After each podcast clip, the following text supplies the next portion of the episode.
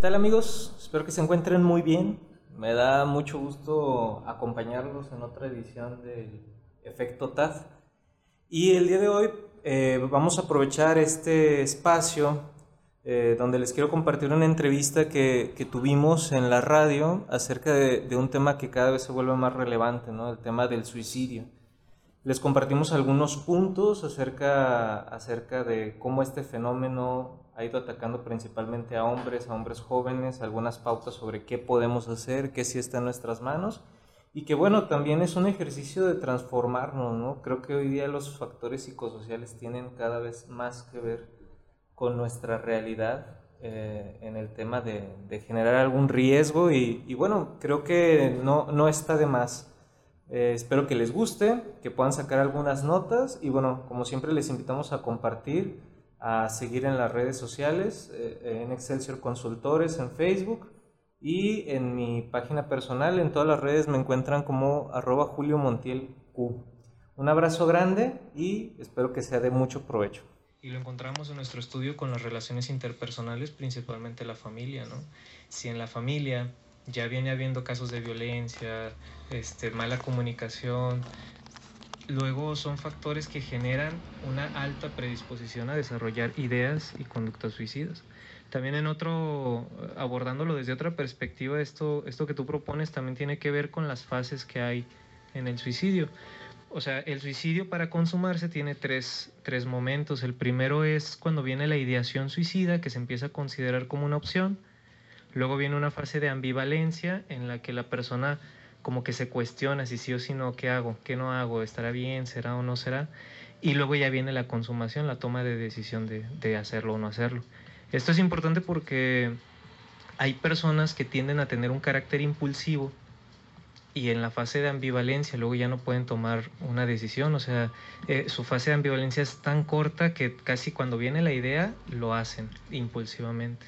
Porque ya están muy desesperados o por lo que tú comentas de ese tipo de carácter impulsivo que no puede esperar más. Claro, claro.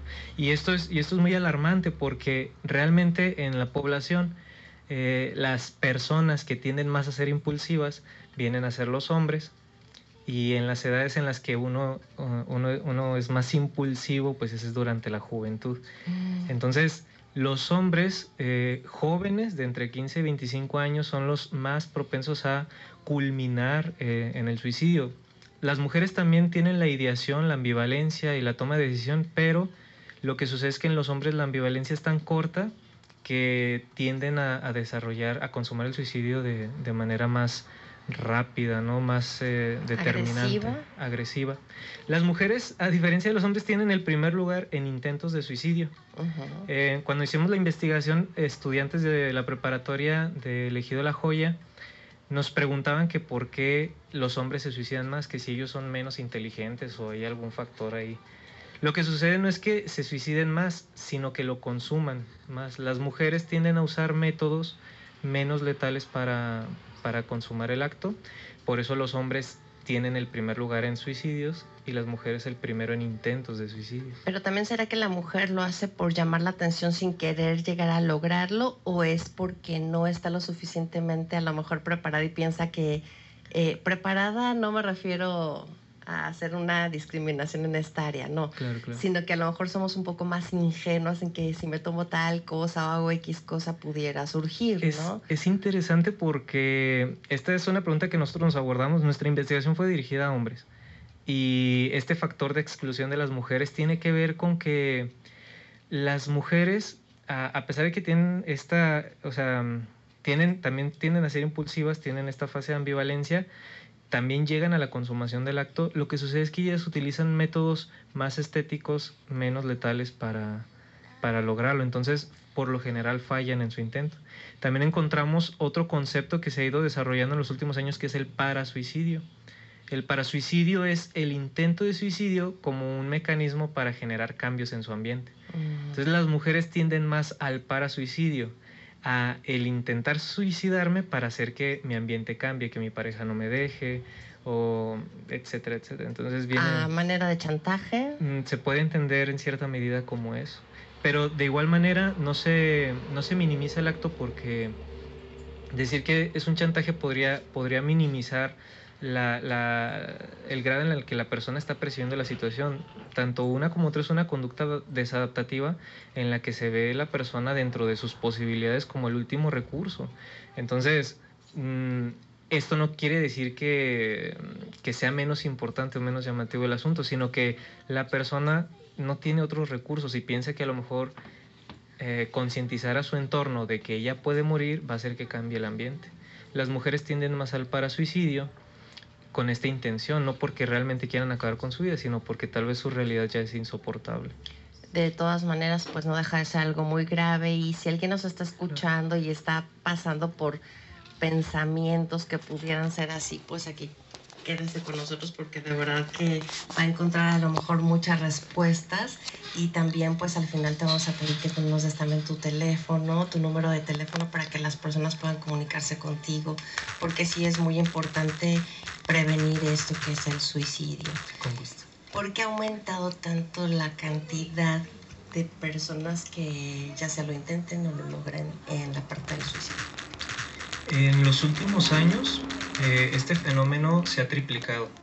Eh, hay una tasa de suicidios muy alta, centrándonos nada más en México, se esperaba que este fenómeno viniera como a abordarnos como un problema de salud hasta el 2020.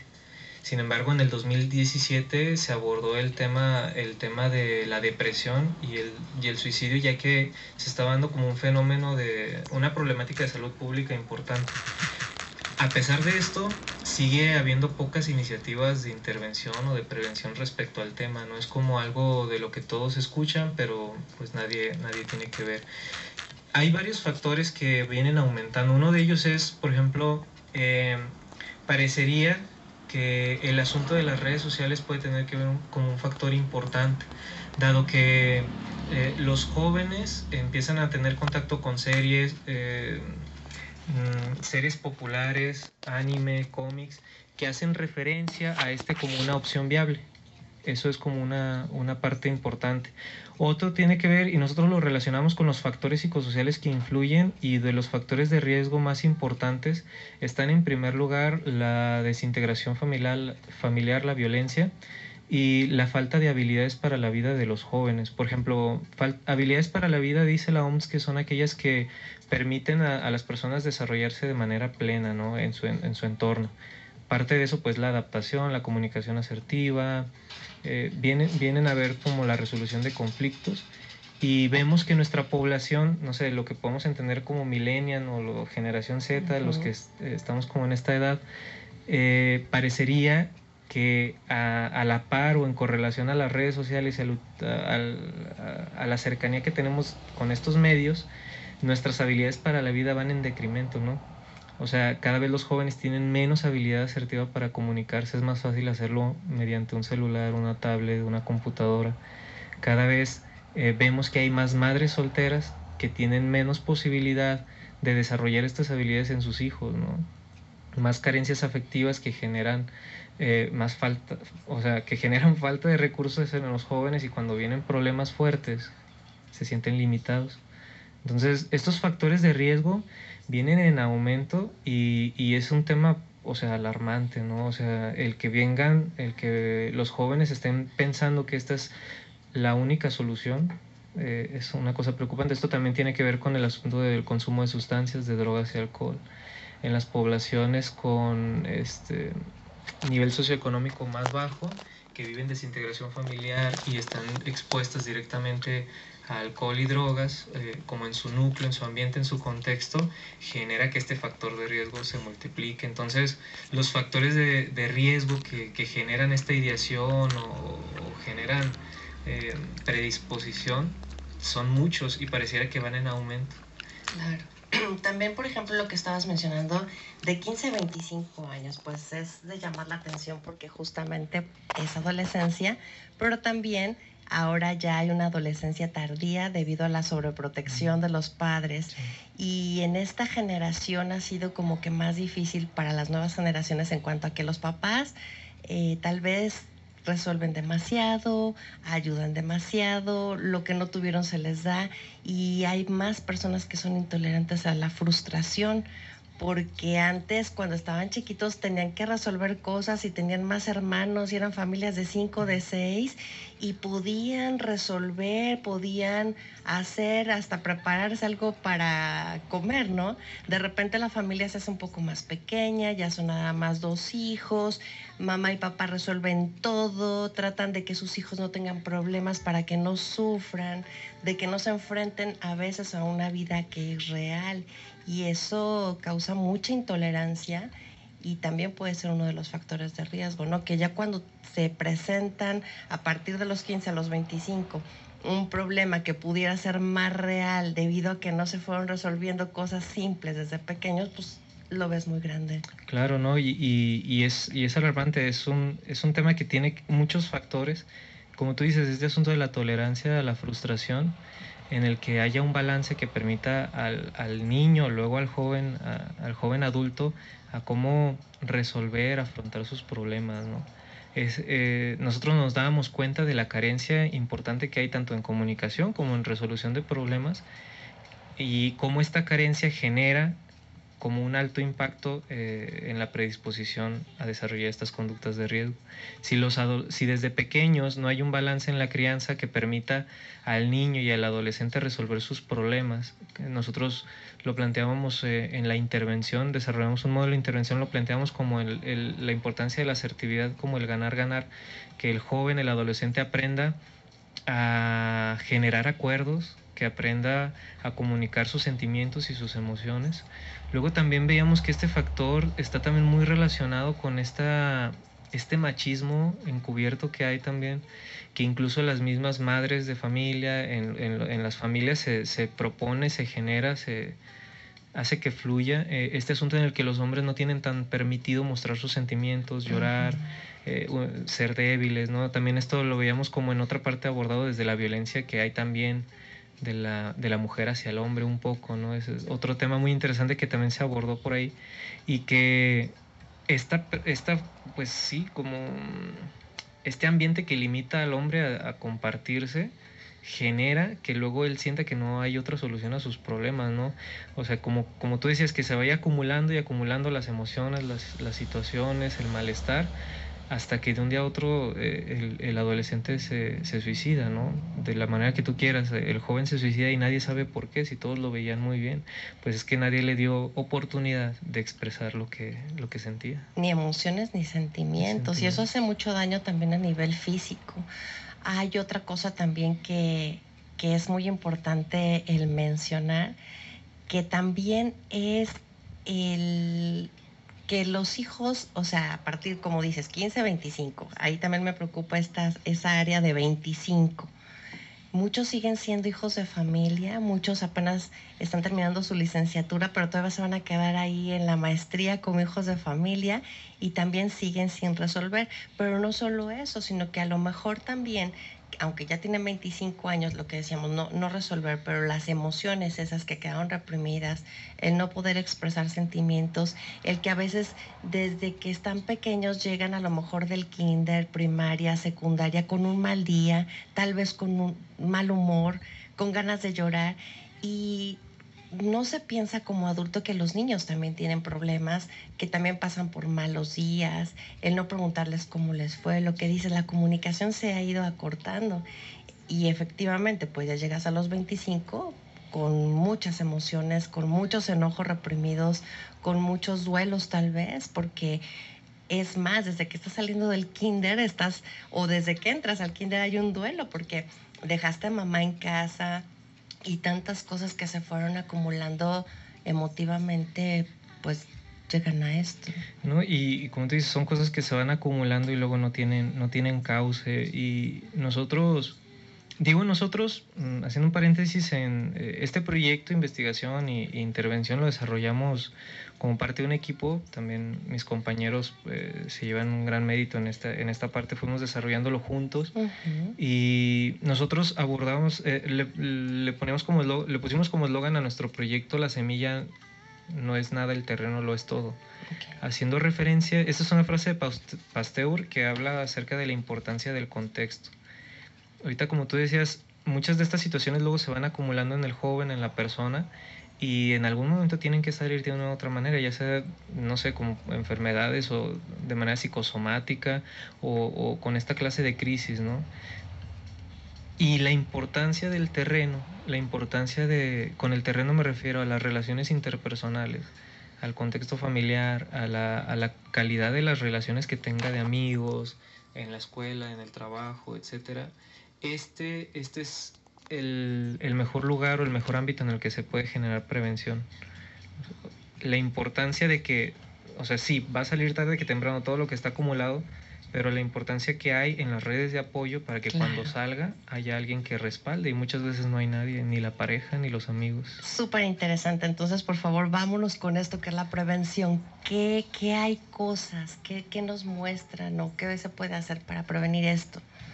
Pues yo creo que la prevención, como en algunos otros eh, temas de importancia eh, de, de este tipo, tiene que ver y se da desde, desde pequeños, desde la infancia, desde el modelo de crianza desde la capacidad de poner límites y promover en los niños habilidades para, te digo, resolver problemas y comunicarse de manera efectiva. El trabajo con las emociones desde muy pequeños, el enseñar al niño a expresarse, a expresar cuando siente enojo, tristeza, el no castigarlo cuando lo hace, eh, el buscar maneras adaptativas de hacerlo, de resolver sus problemas, son, son lo que le va a ir fortaleciendo para cuando sea adulto. Esas son como cosas importantes. Yo creo que también otro asunto en la línea de prevención puede ser como este, este estigma social que te digo que hay referente al hombre, que es muy, muy de nuestra cultura, de que el hombre no puede llorar, que el hombre lo tiene que resolver, que el hombre se tiene que aguantar todo. También yo creo que el ir generando, el, ya no promover esa clase de, de, pensamientos o de ideas, si bien es difícil por nuestra cultura, e, es, es un factor clave es un factor clave principalmente en, el, en el, lo referente a los hombres. Que los hombres, ya, ya yéndome adolescentes y jóvenes, se den cuenta de que hay muchas personas a su alrededor que les pueden ayudar, ¿no? Y que estar triste, sentirse desesperanzado también es parte de la vida y es algo normal y que no por eso termina, ¿no? La, la capacidad de resiliencia, de sobreponerse ante el fracaso es importante. Luego vienen en los jóvenes adultos de 23, 25 años que luego parecería que llegan a esa edad y no están cumpliendo las expectativas de sí mismos o de, de otros y luego viene esta, este sentido de fracaso, de desesperanza, luego lo deja la novia, luego tiene problemas en el trabajo, luego y un cúmulo de cosas y siente que no hay, no hay solución, ¿no? Que se den cuenta que sí hay, o sea, que, que hay redes de apoyo, que hay personas que les pueden acompañar en este proceso y que es parte de la vida. Esos son como aspectos muy generales de lo que va en la prevención y principalmente el desarrollo de habilidades para la vida. Eso en la adolescencia es como una segunda oportunidad, por si en la infancia no se pudo, en la adolescencia tal vez poder promover estos espacios, generar redes de apoyo. Rescatable todavía. Sí, sí, sí, redes de apoyo que el joven, eh, que el adolescente pueda asistir a un equipo deportivo, a un, eh, un grupo religioso, a la iglesia, eh, no sé, a, a, algo cultural, a música, aprender algún instrumento, qué sé yo, donde él pueda desenvolverse en otros ámbitos y poder ir generando redes de apoyo. Eh, en el adolescente hay como esta oportunidad de resarcir lo que tal vez en la infancia no se pudo. El adolescente luego tiende a tener como muchos estos mecanismos de regresión un poco infantiles en los que luego se vuelve a ensimismar y uh -huh. vuelve a hacer chantajes y vuelve, se le vuelve a cerrar el mundo de repente y ahí los padres deben de estar muy atentos de acompañarlos no, no de ser intrusos, no, no, sino acompañar en el proceso, ¿no? Claro, un acompañamiento, si hay un duelo de que se enojó con la noviecita, si tal vez no le fue muy bien en la escuela, no ser tan exigentes tal vez en que cumplan nuestros sueños en ellos, porque también eso es mucha presión, cada persona es individual, cada persona tiene intereses eh, muy diferentes a los nuestros y a veces es una carga muy pesada. Claro. Y luego esto se, se suma a lo que pues ya, ya le nombramos como bullying, ¿no? Todo este asunto, ¿no? Luego el adolescente, eso tiene que ver mucho con los casos de suicidios en los adolescentes, ¿no? El ambiente escolar en el que se desarrollan y luego como los, las etiquetas social, de las que tú hablabas, ¿no? Eh, estas etiquetas en las que luego ya el, feo, el nadie o qué sé yo, y, esta, y luego se vuelve como un ambiente muy insoportable. Muchos adolescentes llegan a, a preferir estar muertos que ir a la escuela o, o, o, ir a tener que afrontar esa realidad que se vuelve luego muy, muy dura y esto es muy grave O sea, esto es muy, muy, muy grave. Muy grave y algo muy importante que estás diciendo, sobre todo en la escuela. Pero hay veces que a lo mejor el joven o el niño trata de decirle a sus papás que no quiere ir y lejos de investigar el por qué no quiere ir, que puede ser desde una maestra, un grupo, eh, lo que dices, el bullying. Pero no escuchar nada más, no, pues tienes que ir porque es lo que a ti te toque y es lo que te corresponde y a veces no investigamos qué es lo que está pasando, a lo mejor alguien los está molestando, pero también hay otra cuestión, que a lo mejor están siendo amenazados y no pueden decir lo que están viviendo y entonces eso es un cúmulo muy grande de, de muchas emociones. Claro, nosotros eh, en nuestra investigación eh, fue una, una muestra de, de 130 jóvenes de preparatoria y de, ese, de esa muestra, el 10% de todos esos alumnos de esa preparatoria eh, se concluye que, o, mm, dan como resultado, comparten que se, sentían, se sienten amenazados por el ambiente. Eh, y habla del ambiente escolar específicamente. La pregunta iba referente a eso. Eh, lo ideal es que ningún joven y adolescente se sienta amenazado en ningún momento. O sea, eso es lo sano, lo ideal, ¿no? Ya 10% es importante. Luego otro factor que se le una que, que también predispone es que luego de esos de esa población otro 10, 15% también estaba tenía antecedentes en su familia de suicidio y algunos otros tantos ya intentos de suicidio. Eh, estamos hablando solamente de una población muy limitada en una preparatoria, pero a lo mejor si lo pudiéramos llevar, lo podemos entender como desde las estadísticas, cómo este problema sí nos está interviniendo. Y no estamos diciendo que todos los jóvenes que tengan un problema, los deje su novia, se van a suicidar o qué sé yo, pero también es algo que no debemos de tomar a la, a la, ligera, dado que es un fenómeno que sí está en aumento y sí es una realidad que nos, que nos compete. Aquí en La Laguna, en el último trimestre hubo 39 casos de suicidio de los 39, 36 fueron de hombres. Y de esos 36, los 30 eran de, de, personas menores de 30 años. Entonces, estamos hablando de que es un tema que está a la orden del día y, y del que no se habla mucho. Y que debería, de, debería de, de, importarnos, interesarnos, debería de exhortarnos un poco. A lo mejor no es como que todas las personas que tengan un problema van a, van a terminar suicidándose o, o, teniendo estas conductas. Pero ya con la ideación ya, ya es importante estar al pendiente. Hay, claro. hay señales. Hay señales, Hay señales. Eso, eso, es lo que te iba a preguntar, que ahorita no las dijeras, pero también es muy importante. Lo que estamos mencionando es que puede ser desde muy chicos hasta personas obviamente adultas. Nos enfocamos ahorita en una parte que sí era eh, lo que son adolescentes y la adolescencia tardía hasta los 25. En esa área, si algún joven nos está escuchando ahorita, ¿tú qué le dirías? Que esté pasando por esto, ¿qué consejo le puedes dar antes de que nos vayamos ya a lo que son las alertas y lo que estabas mencionando? Pero pues ahorita regresamos porque nos vamos a una pausa comercial y ahorita continuamos.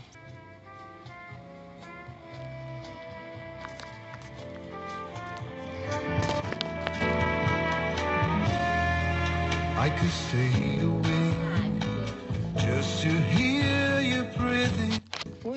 estamos aquí de regreso para decirte que tienes buenas nuevas y que aunque estamos hablando de un tema que es muy importante que es el suicidio, es para prevenirlo.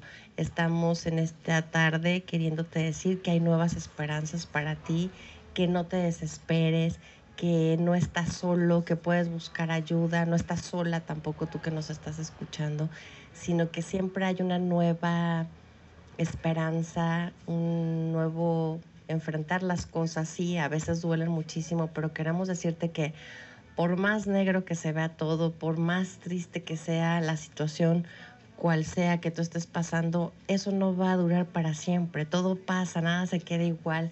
Pero tal vez en este momento, si tú nos estás escuchando y de verdad dices, ya no puedo más, eh, te vamos a dar algunas soluciones, te vamos a, a, brindar tal vez un tipo de ayuda donde tú también puedas hablar para evitar esto. Y bueno, tienes mucho todavía por delante, por favor no te desanimes. Y precisamente en eso nos quedamos, Julio, que si alguien nos está escuchando en este momento así, que no puede más, eh, ¿qué consejo tienes para esa persona? Pues como bien dices, yo creo que sí hay buenas noticias. O sea, yo sí creo que, que realmente quien nos escuche, quien pase por algún momento de depresión fuerte, de ansiedad, de desesperanza, de que se sienta muy solo, eh, se dé cuenta y escuche a lo mejor esto como, como tú dices al principio, que no hay casualidades, ¿no? que tal vez seguramente por algo está escuchando el programa, que seguramente por algo en este momento eh, sintonizó y que se dé cuenta que no está solo, que hay, que hay muchas personas a su alrededor de entrada que, que pasan lo mismo que él. O sea que no es algo, luego, luego cuando las personas se sienten así, sienten que es, se sienten así, piensan que son los únicos que les pasa y que se den cuenta que no, o sea que hay muchas personas que los pueden entender, que pueden confiar en su familia y que es muy, muy, muy, muy importante que busquen apoyo, apoyo profesional, eh, psicológico y psiquiátrico, dado que luego, ah, luego pensamos que lo podemos resolver solos hasta que luego ya no, ya no hay otro, otra opción, ¿no? Que no intenten resolverlo en el alcohol.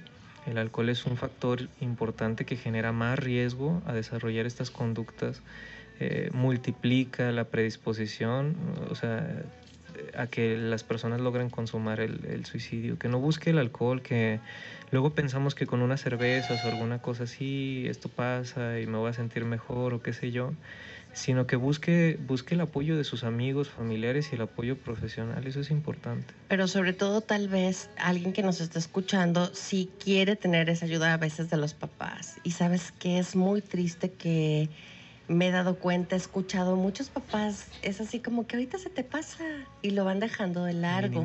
Así que también, por favor, si usted es padre de familia, si tiene hijos en edad de riesgo, si tiene hijos que han tenido amigos que han pasado por esto, si tiene hijos que quieren hablar con usted, no lo echen saco roto. De verdad, si alguien está pidiendo ayuda, creo que hay alertas, muchas de ellas que nos pueden estar mostrando esas señales y a veces el no hacer caso de eso, el ser indiferente no va a cambiar las cosas, al contrario. En alguna ocasión escuché una charla que es canasta básica, leche, huevos y terapia. Y muchas personas no quieren entender que la terapia es algo importante para poder resolver cosas. Tal vez vamos con el psicólogo y dicen, bueno, es que me dijo todo lo que necesito, o sea, lo que ya sabía, sí, te dice lo que sabías, pero cómo aplicarlo a tu vida. Es como si alguien te da una receta de algo, nada más y dice, lleva esto, esto y esto. Sí, lo sé, que lo lleva, pero a ver, prepáralo hazlo, pues cuando vas con un psiquiatra, con un psicólogo, con una persona que te pueda ayudar de esta manera en especial, te va a decir exactamente cómo es el procedimiento para poder lograrlo. Y por favor, papás, no se cierren a esto, ni para ustedes mismos, tal vez, si ustedes también como adultos están pasando por esto, si necesitan ayuda, háganlo y búsquenla, porque de verdad es muy importante, porque pueden nada más salvar su vida, imagínense, nada más. Realmente sí es un tema, de, como, como dices, de, de, vida o muerte que no nos damos cuenta que también está en nuestras manos. O sea, parte de, la, de, la, de las buenas noticias es que ese es un problema que sí se puede prevenir. O sea, que, que a diferencia de muchos otros, es un problema que sí está en nuestras manos. Desde en la prevención está en nuestras relaciones interpersonales, el poder acercarnos a las personas que están en nuestro núcleo, a quienes amamos, poder preguntarle cómo estás, qué tienes, mm, ser muy perceptivo en las señales, que a veces en los hombres son menos. Eh, realmente en los hombres hay menos señales, pero las inasistencias, el que ya no quiera salir con los amigos, eh, el que se la pase todo el día encerrado, cambios en el humor, eh, aquí hay un factor importante que es la desesperanza cuando, cuando las personas ya no gozan de lo que hacen, ya no experimentan logros, que parecería que, que la vida pasa como... Por pasar. Por pasar. Esas son las señales. Sí, sí, sí. No hay, y, y, esto es importantísimo porque cuando ya no hay capacidad de logro ni de goce, estamos hablando que ya no hay capacidad de sublimación, son las bases de la sublimación, o sea que la persona ya no puede sacar lo que hay dentro de sí mismo de una manera adaptativa, útil, que le genere bienestar. Y, y aquí es donde vienen los problemas. ¿no? Entonces, buscar generar eh, estos espacios son, son importantes en los que podamos hablar abiertamente con aquellos a quienes amamos, que nos, que nos interpelan, que están en nuestro día a día.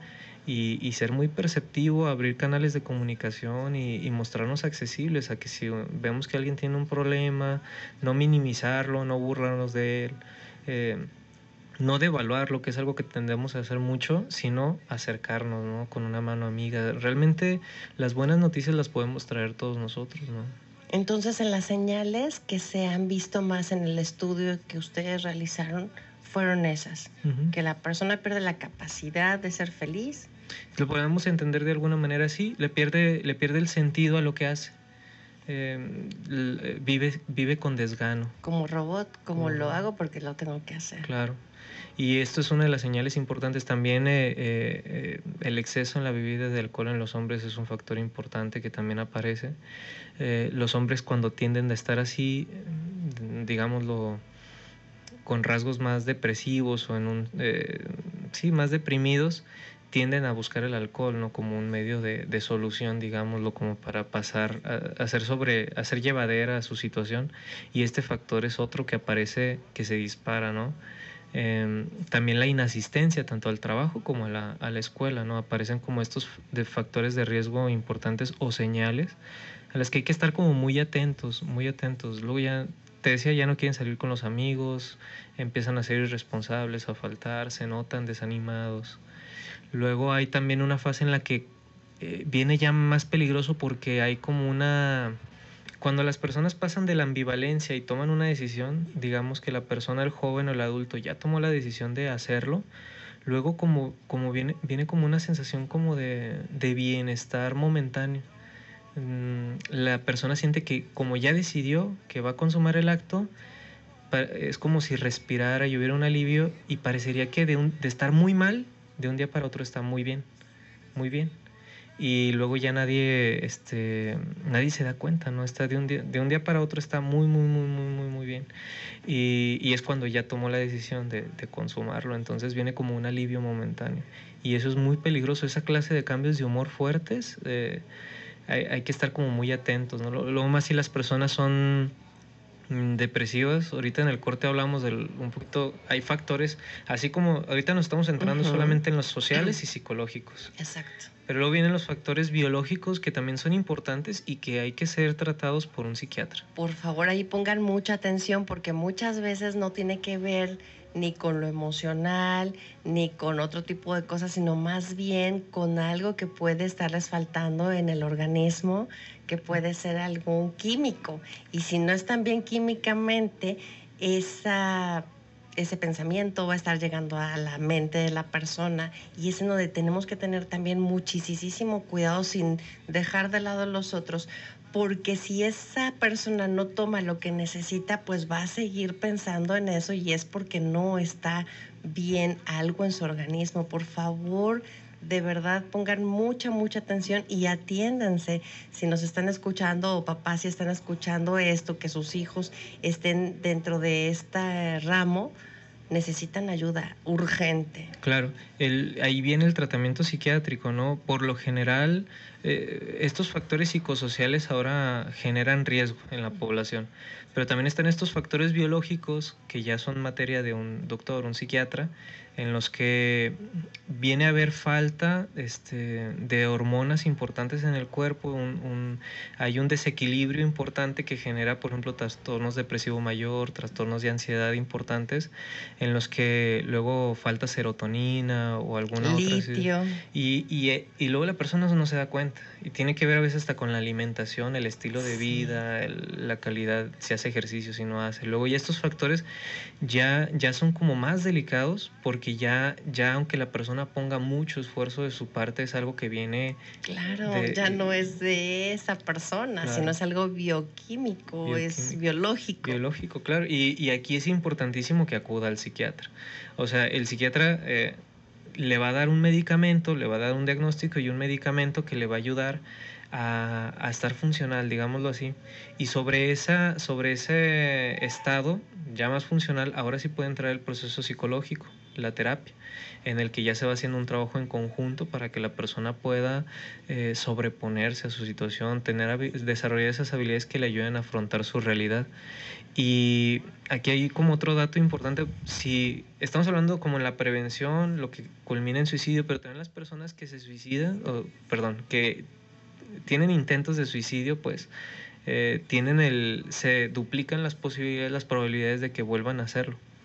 O sea, las personas que ya tuvieron un intento de suicidio, aunque fuera algo leve, sin éxito, lo, que fuera, eh, se duplican las posibilidades de que se vuelva a repetir el suicidio.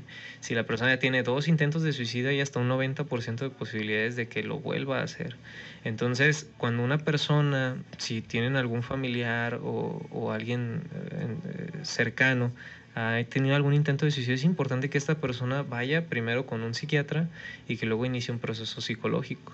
Eh, nosotros hablábamos en la conferencia y la licenciada Judith tanatóloga nos compartía eso, o sea, la importancia de no recibir los psicólogos y terapeutas a personas que tengan intentos de suicidio y no estén medicadas, ¿no? el riesgo que, que, implica para ellos mismos, ¿no? Exacto. Y, y aquí es como este, este factor que, que, tú mencionas, o sea, biológico que es... In, eh, la persona no lo puede controlar, es algo que el, eh, nace de adentro, pues, o sea, es algo que, que le es nato, o sea, que, que, que, no entiende, pues, no entiende. Luego las personas se cuestionan mucho el por qué. ¿Por qué estoy así? ¿Por qué me pasó esto? ¿Por qué me dejó? ¿Por qué mi papá no me quiso? ¿Por qué? Etcétera, etcétera. Y, vienen los pensamientos y no pueden evitar, no pueden evitar sentirse mal, no pueden evitar no salir de la cama, duermen mucho. Eh, todas estas situaciones se van como volviendo mm, mm, muy desesperanzadoras y muy eh, incontrolables, ¿no? Y luego la persona se empieza a ensimismar más, más, más y más y más y es cuando viene la ideación y el intento. Entonces es como muy importante esta parte de poder atender, ir con un médico, un psiquiatra, un psicólogo y buscar ayuda. O sea, en eso está el, el, asunto. También es como muy importante que si alguien está experimentando, de, quien nos escucha, sentimientos de soledad, de desesperanza, eh, muchas veces el preguntarnos los porqués nos genera, no, nos lleva a hundirnos más en la situación. Eh, el por qué nos sana. Aunque la persona entienda por qué le pasó eso, o por el porqué de la situación que le, que le esté sucediendo, eso no le va a hacer sentir mejor. Muchas veces cuando hay una ruptura amorosa, un, una situación de ese tipo o algún duelo, nos preguntamos por qué, por qué Dios se lo llevó o por qué él me hizo esto, o por qué ella me hizo eso. Y lo único que hace el por qué es envolvernos en ese en esa atmósfera desesperanzadora que nos lleva cada vez más hacia abajo, ¿no? Y que te puede traer un caos mental. Claro. Y estar piensa y piensa y piensa en lo mismo, aunque muchas personas te digan, pero ya no estás pensando en eso, es que no es así de fácil, sí. no es así de sencillo, por eso es que sí es muy importante tener una ayuda. No, y lo que, o sea, al menos yo les recomendaría es como buscar los para qué, ¿no? Eh, uh -huh. El para qué nos levanta, nos, nos lanza. O sea, bueno, ya me pasó esto, ¿para qué no? Ahora dónde voy, qué sigue, qué necesito, qué me pasa. Y ahí es donde viene lo importante. Mm, el, eh, el por qué y el para qué son situaciones internas en las que nosotros podemos hacer ese diálogo y cambiar el chip. Ya desde ahí vamos haciendo un cambio de mentalidad que nos lleva a hacer un cambio emocional y por ende un cambio en, nuestro, en nuestra acción. ¿no? Nosotros abordamos esto desde la terapia racional emotiva, en el que busca precisamente cambiar las ideas de la persona para poder cambiar las conductas que hay en eso. ¿no? Es un método muy efectivo en el que, con el que se trata a personas que han tenido intentos de suicidio y que nosotros decidimos utilizar para nuestra intervención. Y básicamente es eso, cambiar las ideas como un foco fundido cambiarlo por una idea que sea más funcional y la conducta va a volverse más funcional. O sea, por eso es que te estamos diciendo a ti que nos estás escuchando que sí necesitas buscar ayuda, porque también hay muchas personas que pasan por todas esas situaciones que estamos mencionando, pero no se notan. Nadie las nota, nadie se da cuenta, ni siquiera la familia, más que esa persona y está cargando con eso solititita Claro. o solito. Y entonces va a ser un detonante que si no pides ayuda, y ahorita que estás a tiempo, ahorita que puedes platicarlo con alguien, a lo mejor cuesta trabajo platicarlo con las personas que son más cercanas a ti, porque sabes que te pueden regañar, te pueden llamar la atención o decir, no, ¿qué te pasa? Ya, esto lo vas a superar. Minimizar la situación, pero si hay alguien en quien tú confías, pero sobre todo buscar ayuda para que esto no llegue a, a mayores, pues sí pedirla. Hace poco circulaba en redes sociales un pensamiento que decía, eh, mi casa es tu casa, Cuando necesites hablar conmigo, aquí estaré yo. Si necesitas, y empieza ahí todo una como invitación a casa de alguien y hasta abajo dice prevención del suicidio, ¿no? Entonces es bueno en la persona que tú confíes, cada quien como, como niño, joven, adulto, que me esté escuchando en este momento, tal vez puede ser hasta en una vecina o en una amiga o alguien quien, en quien puedan confiar para primero dar ese paso de poder platicarlo y tener a alguien que también esté ahí en el acompañamiento para que no pase algo así de grave. Pero necesariamente, obviamente, se necesita ayuda, o sea, buscar a un especialista que te pueda ayudar para esto, porque créeme que vas a poder ver la vida de otra manera, siempre y cuando tú la puedas eh, retomar en cuanto a que vayas con alguien que te puede ayudar, porque de verdad que te van a ayudar. Y fíjate que nosotros encontramos como factores de protección importantes, ya hemos hablado mucho de los de riesgo, o sea, primero la cercanía, el, el apoyo, la relación familiar, ¿no? Pilar, ¿no? Importantísimo. Eh, que mi casa, mi, mi, familia, mi relación con mis padres, mis hermanos sea un espacio en el que yo puedo hablar de lo que siento. Pero ahí lo estás diciendo tú tal vez porque estás en una familia que, te puede escuchar. Claro, Pero ¿qué pasa con una familia disfuncional? En donde no puedes hablar nada, en donde cada cosa que tú digas vas a ser criticado. O sea, sí, sí se cuenta con la familia, pero la realidad es que no es así. A veces con quien menos cuentas es, con la familia. O sea, no están ni listos para escucharte, ni para ayudarte, ni para apoyarte, ni para pagarte. O sea, esa es otra realidad. Y, esa es la parte que a mí me preocupa, porque eso todavía agrava las cosas. Sí, no, no, y eso, como te decía, la, la violencia, los problemas que hay, puede ser tanto un, una ayuda como un factor de riesgo que predisponga a desarrollarlo aún más, ¿no? A veces los problemas que tiene el joven o la persona tienen que ver justamente con la familia. Por ahí empezaron. Por ahí empezaron. Entonces, eh, entre estos factores de protección, pues mencionar la importancia de la calidad de las relaciones y luego también viene mm, la calidad de las relaciones con los amigos. Y otro que nosotros encontramos que nos llamó mucho la atención es la importancia de asistir, o sea, de cómo genera, protege a la persona eh, el que asista no solamente a grupos, a, espacios como más culturales, deportivos, sino también religiosos. Y ahí hay como otro ámbito del que casi no se habla, en el que los jóvenes ah, tienen opciones, ¿no? Sea la religión que se profese, el espacio que sea, el poder asistir a esta clase de grupos realmente aparece en las estadísticas como un factor de protección, ya que las actividades que ahí se realizan ayudan al joven a desarrollar habilidades para la vida importantes. Para tener nuevas esperanzas y así como también el tema de hoy que son las buenas nuevas. Claro. Que te van a ayudar a, a, ver que no todo está perdido. Claro, entonces, ¿qué, qué mejor mm, manera de afrontar esto que o sea, si se pudiera lograr el apoyo familiar, asistir a un, un, grupo de este tipo y principalmente iniciar ese proceso de terapéutico, ¿no? De acompañamiento y si ya es el caso, pues de medicación con un psiquiatra también, ¿no? Eso es la, la manera en la que la persona puede, puede ir afrontando esta realidad y cambiando su percepción, que al final de cuentas mucho de este tema del suicidio es cuestión de percepción, cómo la persona percibe su ambiente, ¿no? Como lo dije al principio, y cómo ese ambiente se lo percibe tan hostil que piensa que la única manera es nul, anularse, ¿no? morir, desaparecer para poder estar en paz. Muchas veces hay este pensamiento, eh, tal vez si, yo ya no estoy, ahora todo se va a resolver, o todo va a estar en paz, eh, o por lo menos ya no me voy a sentir así. Entonces, eh, esto es como muy preocupante de la mano. Con días que se nos van tan rápido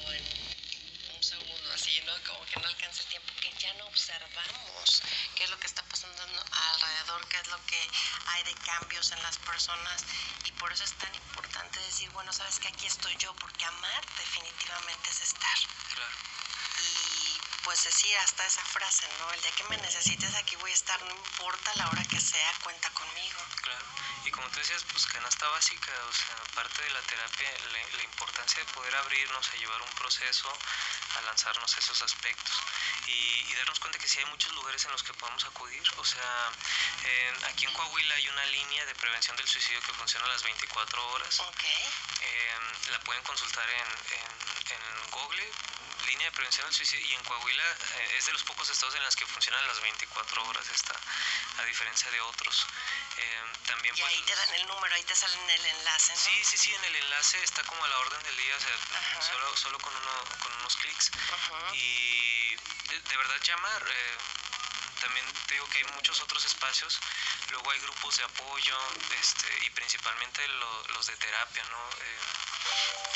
está como el espacio eh, de comenzar de nuevo, que son como un movimiento que, que tienen como su sede en la Vicaría de Pastoral en la Bravo y Niños Héroes y ahí tienen esta clase de experiencias cada mes en las que a personas que han experimentado pérdidas, duelos, divorcios, situaciones muy fuertes, van generando experiencias de acompañamiento grupales muy interesantes que tienen muy buenos resultados terapéuticos. También eh, pues la terapia, ¿no? El psicólogo que, está a la orden del día, el terapeuta que, que, que conozco, el que aparece en Facebook, pues claro que nos pueden ayudar. O sea, realmente la cosa es pedir ayuda. Exacto. Aprovechando que estás aquí con nosotros, bueno, como les mencionábamos al principio del programa, Julio es licenciado en psicología, es egresado de la UANE y claro que él está realizando este estudio que tiene que ver con lo que es el suicidio. Así que por favor te vamos a pedir que des tu número de teléfono por si alguien necesita comunicarse contigo. Claro, eh, yo te mencioné, estoy trabajando en una consultoría integral y, allí pues hay espacio de consulta psicológica, nutricional, y pues me pueden encontrar en el teléfono 8713 78 77 21 lo repito sí 87 8713 78 77 21 igual en nuestra página de, de, Facebook Excelsior Consultores ahí pueden encontrar eh, la información de los horarios y el número de teléfono o en mi Facebook también personal que es Julio Montiel 04 Julio Montiel 04. Perfecto, pues muchas gracias por estar con nosotros en esta tarde. Gracias a este programa también de vida integral. Gracias a usted que nos estuvo escuchando en este tema tan importante de las buenas nuevas, en donde pues sí hablamos del suicidio, pero para prevenirlo, para que no llegue a alcanzar a los que amamos ni a nosotros mismos. Y bueno, pues yo soy Claudia Rosendo, me despido de ustedes a nombre de Judith Varela. Muchas gracias a Julio Luna que estuvo con nosotros en controles. Gracias, les esperamos el próximo viernes en una emisión más de Vida Integral a partir de las 4 de la tarde. Hasta la próxima.